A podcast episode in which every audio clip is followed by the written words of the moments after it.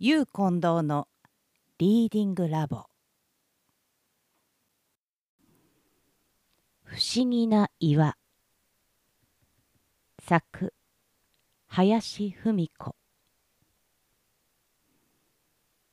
夜になって不思議な岩はそっと動き始めました。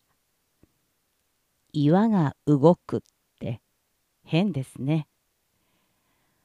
淡いお星様を透かして霧のような山風が低い谷間からゴーゴーゴーと吹き上げています。どこかの森の方でフクロウが鳴いています。岩はどっこいしょと起き上がって精一杯に伸びをしました。ああ、いい気候になったな。遠いところへ旅行をしてみたいな。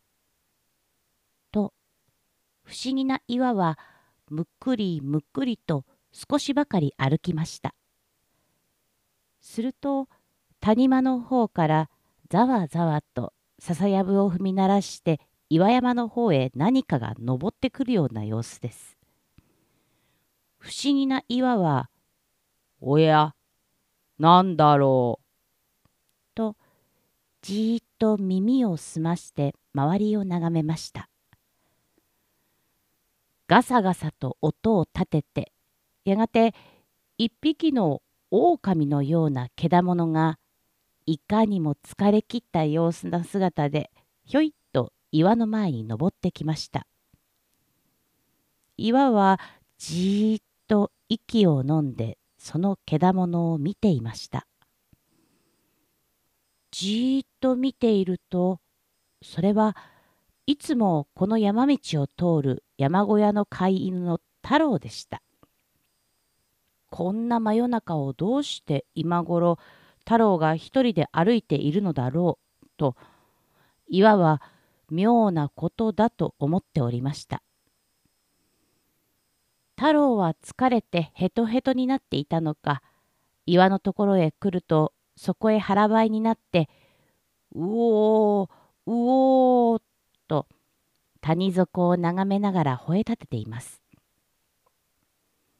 不思議な岩はあまり太郎が吠えるので何事があるのかと「太郎くん一体この真夜中にどうしたと言うんだい?」と声をかけました。太郎はびっくりした様子でふっと不思議な岩を眺めました。私はここのトンビ岩だよ。わかるかね？と尋ねますと太郎は急に尻尾をきつく振り立てて「ああトンビ岩のおじさんかね？私はまた天狗様が声をかけたのかと思ったよ。懐かしそうに岩の方へ寄ってきました。どうしてここへ来たのかね？ともう一度トンビ岩が尋ねました。月のいい晩はここから海が見えるんだよ。急にね人間に飼われているのが嫌になって逃げ出したくなったんだ。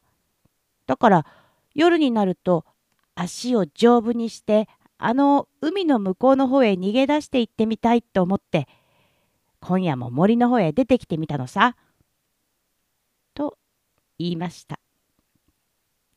ああそんなことかね。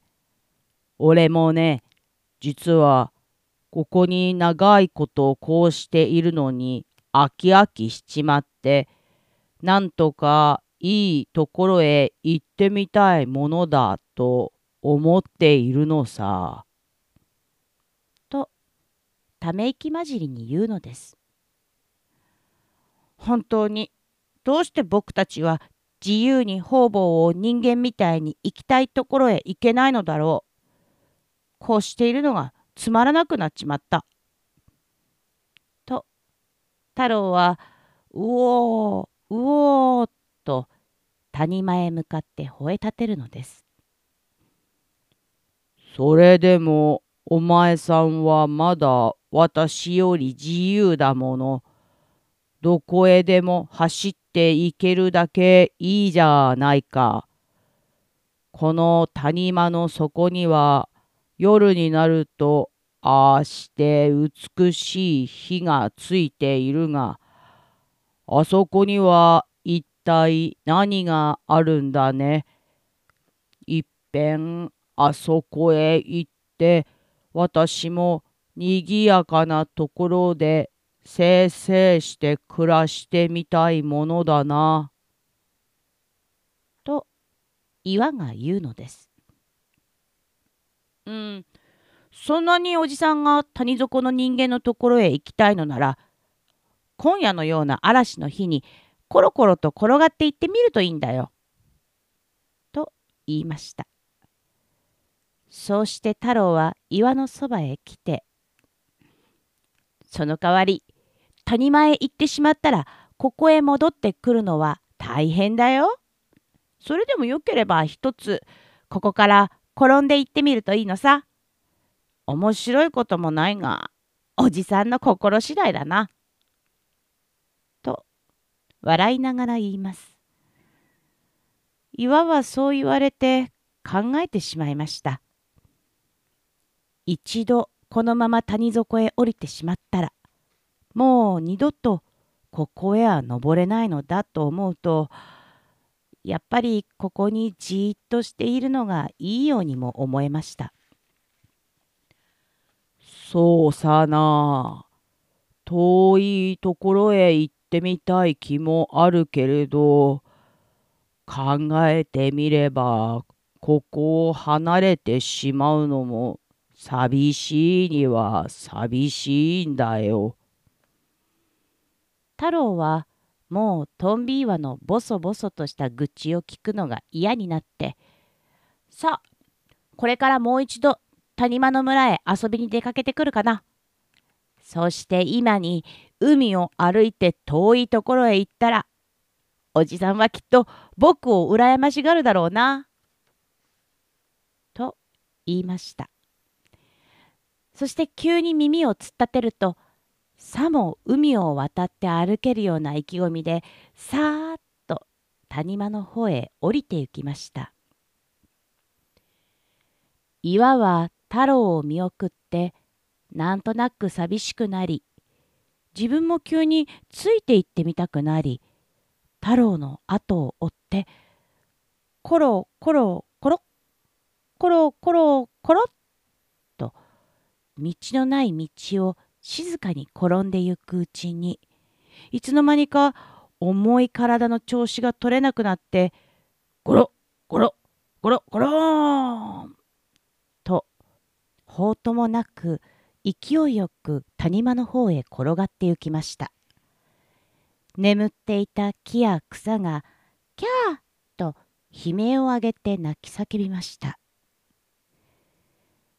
岩は転がって行きながら「ああしまったああしまったぞ」と悲しくなりましたが平たいところへドーンと体を落ち着けるまで自分の重たい体をどうすることもできなかったのです。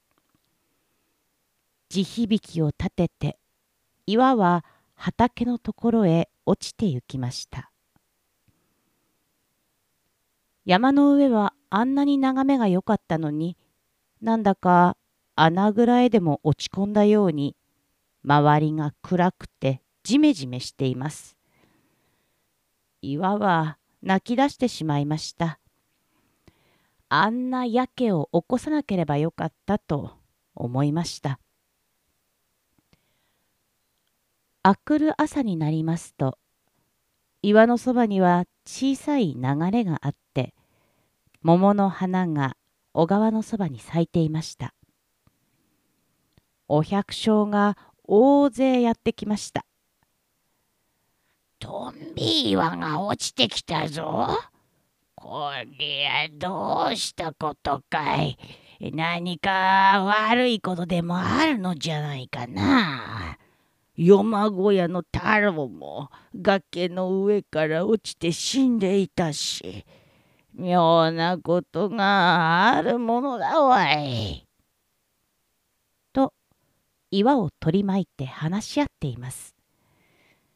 何の見晴らしもない畑の中でトンビ岩はうんうんうなっていました。ああ、太郎も死んでしまったそうだが、分に外れたことを考えたばっかりに、あんなに平和だった今までが台無しになってしまった。と、トンビーヤは心から寂しくなって山の上が懐かしくて仕方がありませんでした。一体どうしたらいいかわけがわからないのです。見上げるような高い山の上には今までみんなからトンビーワだトンビーワだと見られていた自分の姿がもうそこにはないのです。山の上ではたくさんの仲間がじーっと心配そうにトンビ岩を見ているような気がしました。何日いても海も山も見えない狭い景色なのです。ある夜岩は思い切って少しずつでも山へ登っていこうと思いました。夜中に起きて少しずつ歩いてみましたけれど体が重くてなかなか登りの道へ歩き出すことはできません。トンビ岩は神様に祈ってみました。神様はいくらお祈りしても何ともおっしゃってはくださらないのです。もうこんな風では仕方がないと思い、トンビ岩は来る日も来る日も朝から晩までじーっと神様に祈り続けました。すると、ある夜更け、急に体が風船のように軽々と浮き上がって、まるで柔らかい風のように、トンビーワは空の上に舞い上がっていました。トンビーワは妙なことだと思いました。体の下をゴーゴーゴーとすごい風が吹いています。トンビーワはなんだか急に恐ろしくなってしまってああ俺はもう神様におすがりするより道はないのだと一層熱心に神様へおすがりしていました。目が回って長い間トンビーワは暗い暗い空中に漂っていました。しばらくすると水のようなものがザーザーと音を立てて体中に降りかかってきました。トンビーワは「ああ冷たい」と思って目を開きました。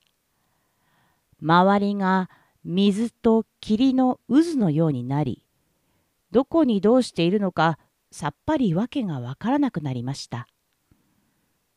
するとまたその霧が少しずつ淡く溶けて風の中に吹き流れてゆきます。雨が降っているようなのです。トンビーワはむっくりと身震いしました。するとその雨もやがてまた谷間の底の方へさーっと音を立てて逃げていったと思うとはるかな向こうの方にさーっと日が昇り始め海のような光がトンビーワの体の下に見えました静かに朝が立ち染めて小鳥がチクチク鳴き始めましたふと気がつくとトンビーワは今までのように山の頂にちゃんと座っているのです。トンビーワはあっと喜びの声を上げました。ああ、前のところにいる。前のところにちゃんといるぞ。これはどうしたことじゃ。妙なことだぞ。と周りを見ました。トンビーワは夢を見たのです。トンビーワはむくむく小躍りして「ああ神様神様ありがとうございます」と言いました。自分の場所くらいいいところはないのです。見晴らしのいい海の上にいくつも船が入ってきています。畑では消し粒ほどのお百姓が時々トンビ岩を見上げては土を耕していて平和な平和な朝でした。